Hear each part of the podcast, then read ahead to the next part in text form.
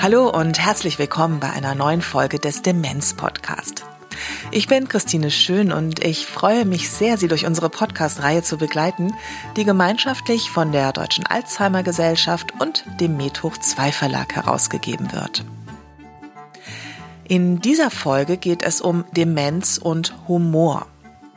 Bevor wir mit der Sendung beginnen, hier eine kleine Werbung. Wie lebt man mit Demenz? Ist jetzt alles anders? In ihrem Film für Angehörige von Menschen mit Demenz beschäftigt sich Sophie Rosentreter mit genau diesen Fragen. Die Autorin spricht mit Expertinnen und Experten über Hürden, Perspektiven und Ideen für ein Leben mit demenzieller Veränderung. In sieben Kapiteln widmet sie sich Themen wie Kommunikation, Ernährung, Spiritualität und vielem mehr. Auch Betroffene berichten über ihre persönlichen Erfahrungen und Sichtweisen. Alles anders. Wie Leben mit Demenz ist ein Film für Freunde, Lebenspartner oder die Kinder von Menschen mit Demenz. Er klärt auf, schenkt Hoffnung und kann auch den Pflegealltag bereichern. Erfahren Sie mehr unter www.medhoch2-verlag.de slash alles minus anders.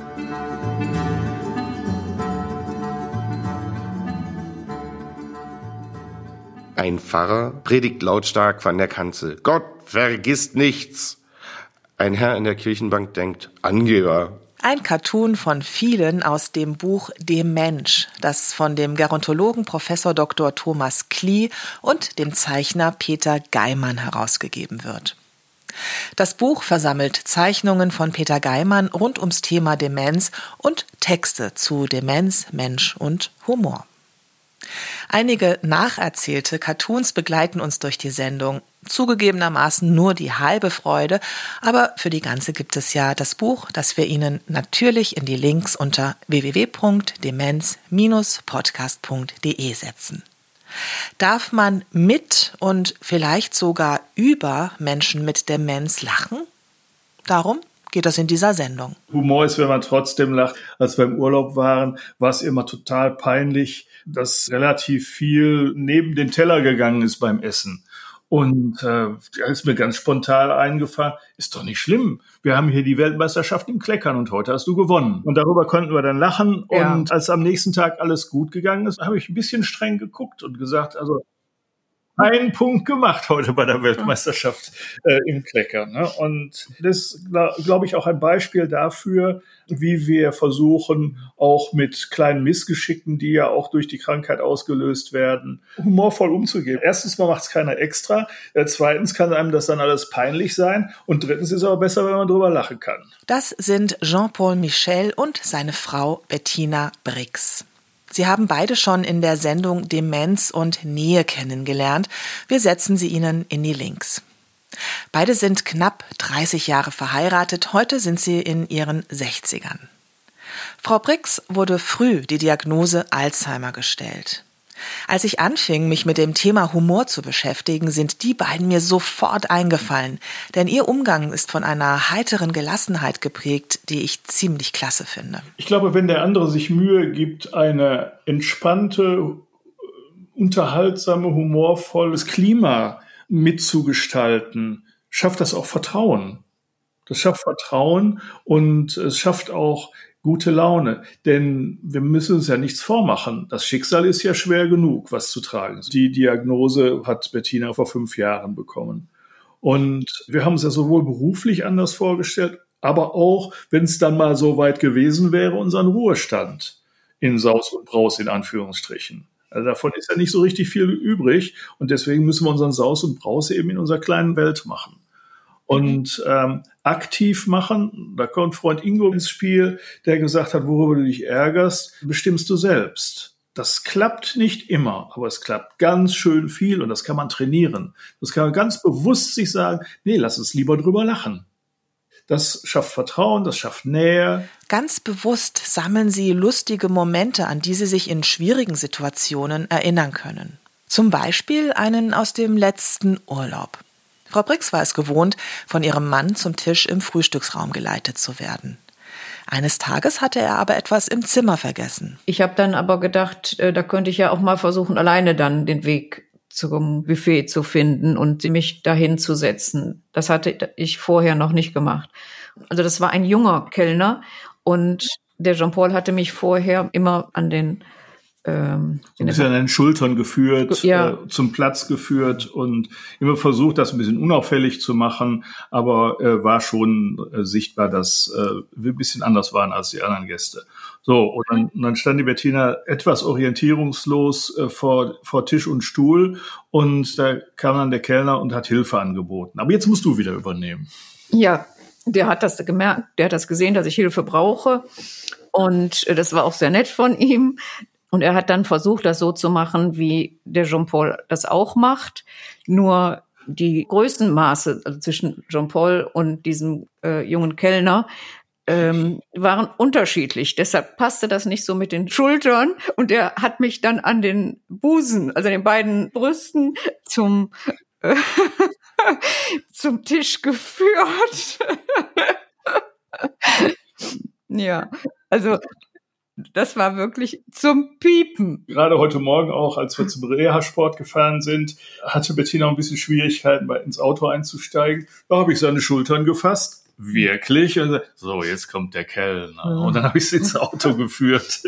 Der Kellner hat uns wieder eine Geschichte geschenkt, die wir nutzen können, um, äh, sagen wir mal so, knifflige Situationen ein bisschen zu überspielen und dabei zu lachen. So, ja. und, und das ist gut und macht einfach auch gute Laune. Um solche Momente und auch ganze Urlaube wirklich genießen zu können, hat Frau Brix aufgrund von sehr starken Nebenwirkungen die Medikamente abgesetzt, die den Verlauf der Krankheit verlangsamen sollten. Sie hat gesagt, ich möchte die nicht mehr nehmen, ich möchte ich selber bleiben. Und daraus haben wir dann einfach unsere Strategie abgeleitet, die lautet, äh, lieber zehn Jahre glücklich und zufrieden, als 15 Jahre vom Tag eins an zu leiden, weil die Nebenwirkungen so groß sind und auch nicht weniger wurden. Und deswegen, dann sind wir nochmal bei Saus und Braus, lieber zehn Jahre in Saus und Braus, als 15 Jahre klagend unser Leben zu verbringen. Eine Dame bei einer Wahrsagerin. Diese schaut in die Kugel und fragt, Sie wollen etwas über Ihre Zukunft erfahren? Die Dame antwortet, nee, ich will wissen, was gestern war.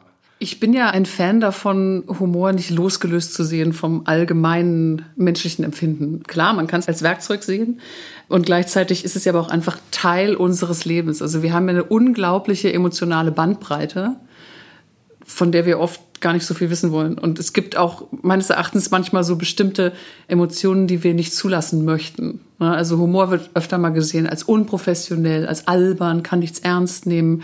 Gerade bei einer Erkrankung wie der Demenz beobachten wir einfach einen unglaublich starken Abbau. Da ist der Mensch, den wir kannten, verändert sich, baut immer stärker ab. Was aber eben erhalten bleibt, ist ja emotionale Resonanz. Menschen mit Demenz haben ganz feine Antennen, die können trotzdem immer noch genau spüren, wie das Gegenüber gerade drauf ist. Ne, und wenn ich frustriert und angespannt bin, wird sich das natürlich auch übertragen. Und manchmal kann man mit Humor schon ganz gut Situationen auch entschärfen. Es schafft ein bisschen Abstand, es schafft auch einfach ein bisschen Entspannung. Und es ist manchmal auch ein bisschen so ein Schmiermittel. Das ist Dr. Jana Toppe. Die Psychologin und systemische Therapeutin leitet die Beratungsstelle pflegen und leben.de, bei der pflegende Angehörige persönlich und individuell unterstützt und psychologisch begleitet werden. Die Kontaktdaten setzen wir Ihnen in die Links unter der Sendung auf www.demenz-podcast.de. Sie erlebt, dass Humor im Umgang mit Menschen mit Demenz oftmals als nicht adäquat wahrgenommen wird. Als nähme man die Erkrankung und die Erkrankten nicht ernst. Aber wie wir eben schon von Frau Brix und Herrn Michel gehört haben, Humor kann auch in sehr schwierigen emotionalen Momenten wichtig sein. Wir kennen das bestimmt alle, diese Situation, wo es uns nicht gut geht, wo wir zum Beispiel in tiefer Trauer sind oder frisch getrennt und einfach in so einer ganz schwierigen emotionalen Lage und dann passiert irgendwas und wir lachen aus vollem Hals und erschrecken uns total, sind so ganz perplex. Was ist denn das für ein Geräusch? Kam das gerade aus mir? War ich das jetzt? Darf ich das jetzt? fühlt man sich dann vielleicht ein bisschen schuldig und gleichzeitig diese paar Sekunden tun total gut. Und ich finde das ganz, ganz wichtig, dass man auch so ein bisschen das wieder zulässt. Ne? Also je nachdem, wie belastet jemand ist, ist das teilweise auch gar nicht möglich. Ne? Also der Blick darauf, dass Dinge auch absurd und witzig sein können, der ist ja dann völlig versperrt. Wir haben das zum Beispiel in den Beratungen auch, dass wir dann mit Personen kleine Übungen machen, um auch so ein bisschen eben diese ja, wir sprechen immer auch von heiterer Gelassenheit. Ne? Also diesen Gelassenheit wieder so ein bisschen zu entdecken und, und auch anzuerkennen, dass in unserem Leben unheimlich viele komische und auch absurde, widrige Umstände sind. Und in der systemischen Therapie zum Beispiel bezieht man sich gerne auf paradoxe Interventionen. Ne? Oder man leitet die Menschen an, so ein bisschen übertrieben ein bestimmtes Verhalten darzustellen, um dann auch zu sehen, wie absurd manche Sachen auch sind. Und oder zum Beispiel auch sich zu distanzieren, indem man sich vorstellt, äh, wir sind gerade in einem Theaterstück und wir gucken jetzt, wie gut jede Person hier ihre Rollen spielt. Da kommen irre komische Sachen manchmal bei rum. Wenn man feststellt, ach so, immer wenn meine Mutter das macht, dann mache ich das. Ist ja witzig. Also manchmal ist es auch traurig, aber oft ist nebenbei auch so eine Tragikkomik drin. Und das kann ja auch Änderungen einleiten. Aber Humor sollte nicht zu einem weiteren Punkt auf der To-Do-Liste von pflegenden Angehörigen werden. Ich muss achtsam sein, ich muss an Selbstfürsorge denken und jetzt soll ich auch noch lustig sein. Das ist einfach zu viel. Also was hilfreich ist, eben einfach auch bin ich ein großer Fan von, äh, so Check-ins zu machen, zu gucken, wie, wie geht's mir gerade, um zu sehen, wie viel eigentlich Emotionen am Tag auch wechseln. Und das auch wenn Situationen ganz, ganz schrecklich sind, und das sind Pflegesituationen ja oft, das ist einfach extrem belastend und extrem anstrengend, gibt es ja trotzdem auch immer kurze, schöne Momente. Also da vielleicht auch wirklich den Blick einfach mal wieder zuzulassen auf schöne Dinge. Also man muss ja nicht forciert Witze erzählen oder äh, Comics lesen oder Comedy-Sendungen gucken. Wobei auch da, wenn das hilft, warum nicht? Da ich das Konzept der Check-ins ziemlich klasse finde, hier nochmal eine kurze Erklärung dazu. Mit Check-in meine ich, dass man sich selbst die Frage stellt, wie geht's mir? Ne? Also einfach einmal kurz zu sagen, habe gerade kurz Zeit, wie, wie ist eigentlich, wie ist denn mein Puls gerade, was habe ich gerade so für Gedanken, wie fühle ich mich, auch zu versuchen, das Gefühl zu benennen, fällt uns oft übrigens sehr schwer. Also je verkopfter wir sind, und das sind wir alle, desto schwieriger fällt uns das auch ein Gefühl zu benennen. Dann, ne, wenn man dann sagt, nennen Sie mir mal ein paar Gefühle, dann kommt irgendwie Trauer, Wut, vielleicht Freude.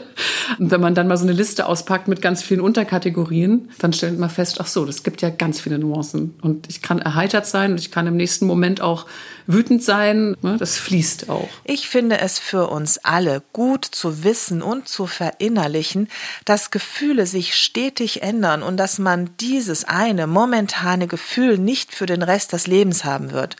Und dafür hilft es, ab und zu ein Check-in einzuschieben. Der humorvolle Umgang, die heitere Gelassenheit, von der Frau Toppe vorhin sprach, kann auch gut in schwierigen Pflegesituationen unterstützen. Wenn wir von Humor sprechen, sprechen wir auf gar keinen Fall von Zynismus, Sarkasmus, Lachen über jemanden, sondern wirklich um dieses Anerkennen von einer gewissen Heiterkeit, von einer Gelassenheit. Und es kann durchaus auch helfen, aus so ja, vermeintlich aussichtslosen Situationen ein bisschen rauszukommen. Es schafft ein bisschen Distanz. Es kann auch einfach so eine Peinlichkeit auch auflockern. Und gerade in der Pflege, es gibt ja unheimlich viele ganz sensible Themen. Innerhalb von Familien gibt es ja auch teilweise unheimlich giftige Stimmungen. Und wenn wir es schaffen, irgendwie diese heitere Gelassenheit so ein bisschen zuzulassen, können wir uns davon ja auch ein bisschen lockern, uns nicht vereinnahmen lassen davon. Und das ähm, kann natürlich auch in Konfliktsituationen funktionieren. Also ich weiß da der Unterschied, ob ich sage, so, jetzt haben wir Streit, jetzt erzähle ich mal einen Witz, ist vielleicht nicht so die gute Idee, aber ich finde, es ist ja auch eine innere Haltung, die ich habe ne, als Person, dass ich sage, hier ist gerade ganz viel Spannung, hier ist gerade irgendwie eine super angespannte Atmosphäre und es ist irgendwie ganz vergiftet fast. Aber ziehe ich mir den Schuh jetzt an oder betrachte ich das einfach mal mit ein bisschen Distanz und versuche auch vielleicht mal die Absurdität darin zu sehen. Frau Toppe erlebt, dass gerade in professionellen Pflegesituationen Humor manchmal regelrecht verpönt ist. Es wird als unprofessionell gesehen teilweise. Ne? Und es wird manchmal dann auch gesagt, jemand, der irgendwie auch mal einen Witz macht, um was aufzulockern, kann Dinge nicht ernst nehmen. Ich glaube, das ist einfach ganz wichtig, dass man den Unterschied auch wirklich erkennt zwischen Situationen, wo das möglich ist und auch Menschen, bei denen das möglich ist und wo es eben nicht möglich ist. Und mittlerweile gibt es ja sogar, ich finde, das sagt auch ganz viel über unsere, unsere Haltung zu Humor. Es gibt ganz viele Studien darüber, dass äh, Lachen auch gesund ist. Ähm, wir brauchen das in Daten, ja, sonst machen wir das nicht. Finde ich sehr spannend. Ist auch eine wichtige Forschung, absolut. Ne? Also, dass auch festgehalten wird, auch in Pflegesituationen, auch in professionellen Pflegesituationen ist es sinnvoll, mit ein bisschen Gelassenheit auch ranzugehen. Es gibt mittlerweile auch äh, Interventionen in Pflegeheimen, wo dann eben zum Beispiel sowas wie ein Theaterstück aufgeführt wird, das eben komische Elemente hat, um die Leute zu aktivieren. Da wird dann gezeigt, dass auch die Menschen, die gar nicht in der Lage sind, wirklich zu partizipieren aufgrund ihrer Erkrankung, trotzdem irgendwie versuchen mitzumachen oder auch einfach heiterer werden dadurch. Jetzt gerade, also als der Krieg losging in der Ukraine zum Beispiel, da haben wir ganz oft erlebt in den Seniorenheimen, dass die Menschen vor dem Fernseher sitzen und die Nachrichten schauen und total erschüttert sind. Ganz viel kam dann wieder hoch aus der Kindheit und Jugend. Kriegstraumata und dann sind wir so als Clowns und dann liefen die Nachrichten bei einer Frau und sie war völlig äh, schockiert und wie gelähmt, dass da jetzt wieder so ein Krieg ist in Europa. Und dann habe ich sie gefragt, was sollen wir denn mit diesem Putin machen? Wir könnten ihn doch in eine Gummizelle sperren. Und das fand sie super. Und dann, dann haben wir uns einfach ausgemalt, also um aus dieser Lähmung und Erstarrung rauszukommen, dass wir Putin in eine Gummizelle sperren und dann kann er da Zar spielen und dann bauen wir ihm einen schönen Thron und dann kann er das alles für sich alleine machen. Und das, das war total schön zu erleben, wie die Frau dann wieder so an ihre, auch an ihre Wut rankam, an ihre Lebensenergie, an ihre Kraft und also so schimpfen konnte auf Putin und auf den Krieg und wie ungerecht. Und äh, genau, und da helfen wir dann, dass die Menschen wieder so rauskommen aus so einer Lähmung. Das ist Juliane Altenburg, alias Clownin Emma Dilemma. Frau Toppe sprach vorhin von paradoxer Intervention. Dazu kann gehören, etwas Unvorhergesehenes zu tun oder zu sagen, eine andere Rolle einzunehmen, Verhalten zu überspitzen, im Versuch, das eingefahrene System zu zerstören. Ein Ansatz, der durchaus auch von Clowns gefahren wird. Ich muss zugeben, ich war sehr skeptisch, was Clownvisiten in Seniorenheimen angeht. Vielleicht, weil ich ein Kind der 80er bin und viele Horrorclowns in Filmen gesehen habe. Und diese meist überdrehten Clowns im Zirkus fand ich schon als Kind überhaupt nicht witzig. Also, Zeit, Vorurteile zu überprüfen und sich mal anzuschauen, was Clowns auf Demenzstationen so tun. Ich durfte mit zwei Clowninnen, die für die Roten Nasen Deutschland e.V. arbeiten, in Berlin eine Clownvisite begleiten. Juliane Altenburg, die Sie eben schon gehört haben, ist Emma Dilemma und Luise Lähnemann ist Gogo. Beide sind ausgebildete Schauspielerinnen und schon seit knapp 20 Jahren für die Roten Nasen tätig. Die Clownvisite beginnt mit einer ausführlichen Übergabe, in der über jeden Bewohner und jede Bewohnerin gesprochen wird. Haben die Dame oder der Herr Kinder? Gibt es Tabuthemen? Aber auch, wie ist die jeweilige Tagesverfassung und was ist seit dem letzten Besuch passiert? Ich sehe da diese Menschen, die ein langes Leben hinter sich haben. Ich habe großen Respekt vor diesen vielen Lebenserfahrungen, die sie haben. Sie haben alles erlebt, Liebe, Trauer, Verluste, schöne Sachen und es ist spannend, diese Menschen kennenzulernen und es ist spannend, einen Schlüssel zu finden, um ihnen näher zu kommen. Also bei dementiell veränderten Menschen ist es schwieriger, aber da ist es eben sehr wichtig, die gute Zusammenarbeit mit dem Pflegepersonal, dass wir Hintergrundinformationen bekommen, was für einen Beruf die Menschen hatten, das ist zum Beispiel sehr, sehr wichtig. Da kann man oft dran anknüpfen oder welche Musik sie gerne hören, welche Lieder, Gedichte, ob sie religiös sind. Also das ist total gut, wenn man so etwas weiß. Und da kann man dann anknüpfen. Und oft äh, taucht dann auch wieder so viel auf aus der Vergangenheit, was dann wieder lebendig wird. Und dann geht es los. Beide sind sommerlich bunt in Petticoats gekleidet, haben Basttaschen mit bunten Strandtüchern, Bikinis und duftender Sonnencreme dabei. Und Gogo ist durch ihre Seifenblasenmaschine schon von weitem zu sehen, Emma Dilemma durch ihre Ukulele zu hören. Dann klopfen sie an die Zimmer an. Mit einer sehr klaren Grundhaltung. Als Clownin bin ich ganz im Hier und Jetzt. Als Privatperson manchmal nicht. Aber als Clownin schon. Und das hilft total. Also ganz im Moment zu sein und wahrzunehmen, wach zu sein für das, was passiert. Allein wenn man so eine Tür öffnet zu einem Zimmer, das ist ja auch immer spannend irgendwie, wie so ein Adventskalender. Nein, also, also da geht eine Tür auf und oft weiß ich schon, wer dahinter ist, aber manchmal sind es ja auch neue Bewohner, gibt es ja auch viele Wechsel und so.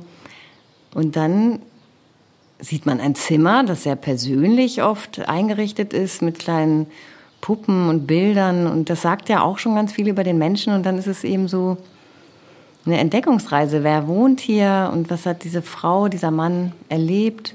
Und eben, wenn man den Menschen dann näher kennenlernt, dann ist es auch schön eben zu wissen, welche Lieder mag der Mensch oder welche Düfte und solche Geschichten.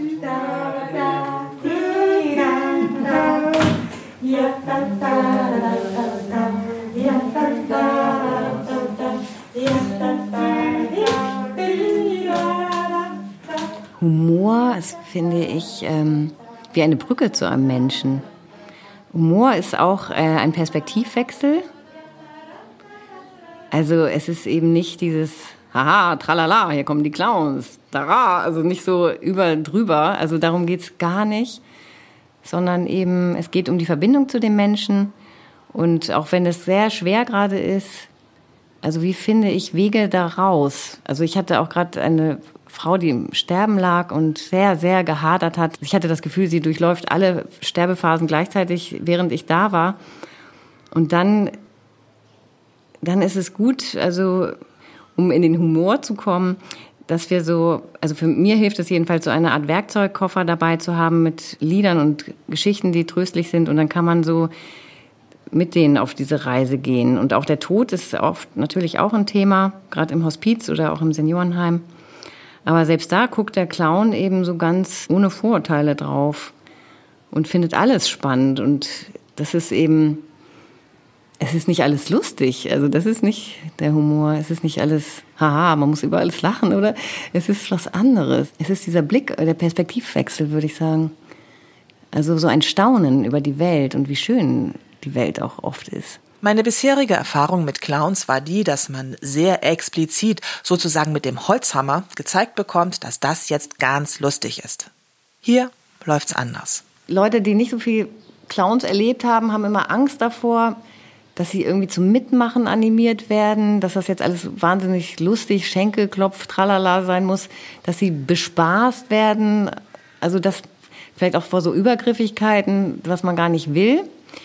Und wir sind eher, wir sind da, es ist ein Angebot und wir machen das eher so, dass die Leute auf uns zukommen und das entschärft dieses ganze, oh Gott, da Hilfe, da kommen die Clowns.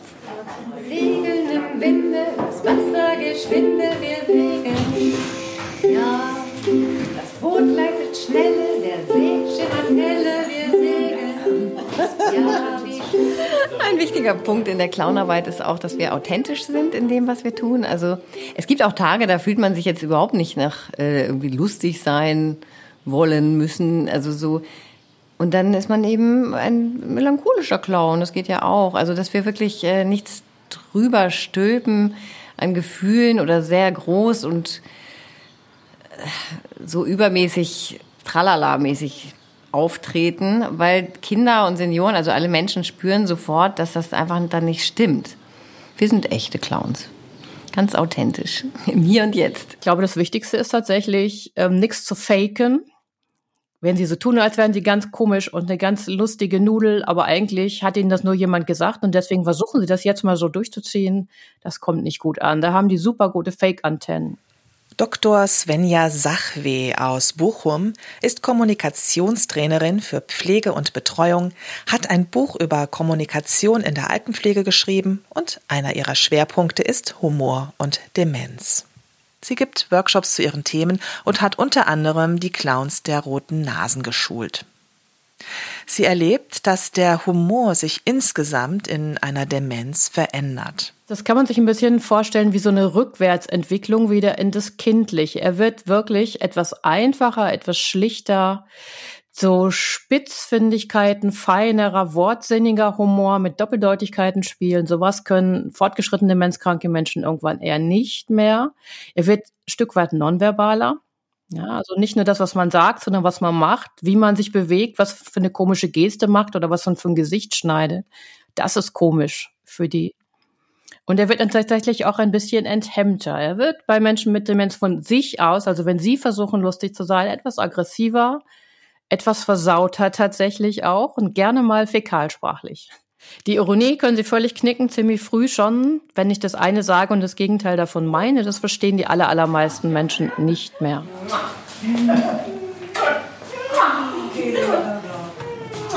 Und tatsächlich ist es dann irgendwann die Geste, die alberne Art, sich zu bewegen oder zu winken. Das sind Sachen, wo wirklich viele Menschen mit Demenz sehr positiv darauf reagieren. Überhaupt jede Form von Winken. Oder ein übertriebenes Augenzwinkern auf der Ebene, dieses nonverbale Gestikulieren, mimisch sein, Pantomimen, da haben sie voll Spaß.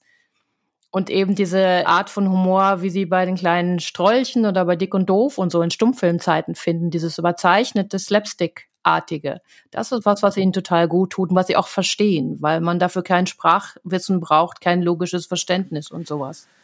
Damit Humor von Menschen mit Demenz verstanden wird, sollte man also den ganzen Körper einsetzen. Und deshalb findet Frau Sachweg Clowns auch passend.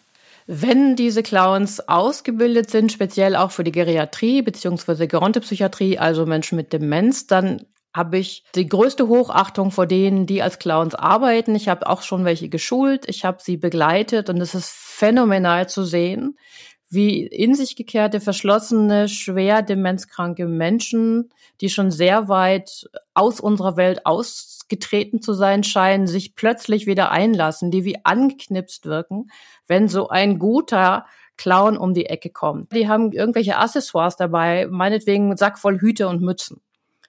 Und dann gibt es phänomenale Effekte, wie jemand sich plötzlich dann äh, auf das ganze Spiel mit dem Ich probiere mal einen neuen Hut aus einlässt und daraus seine eigene Nummer macht. Das ist also für mich unglaublich faszinierend gewesen zu sehen, dass die dann sich nicht bespielen und bespaßen lassen und warten, ja, was macht der da jetzt? Die machen selber ihr Ding da draus. Die haben selber eine Idee und dann fangen sie an, mit diesem Hut, mit der Mütze zum Beispiel irgendwas zu spielen. Es gibt immer natürlich Menschen, auch ohne Demenz, die Clowns doof finden, aber erstaunlich viele mit Demenz, wo die Angehörigen große Bedenken haben und denken, ist das nicht zu kindisch für Mutter? Das können wir jetzt aber Vater wirklich nicht antun. Er war schließlich ein Professor der Philosophie dass man dann staunt, wie Menschen mit Demenz offen auf Clown-Angebote reagieren.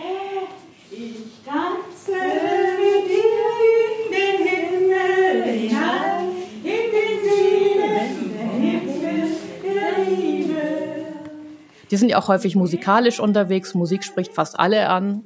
Und sie auch nur annähernd eine Musik treffen, die den Leuten gefällt, wo sie mitsingen können, lauthals, weil Liedertexte sind ja im Langzeitgedächtnis super gespeichert. Die können sie fast immer besser abrufen als wir. Dann hat man sie im Prinzip schon in der Tasche.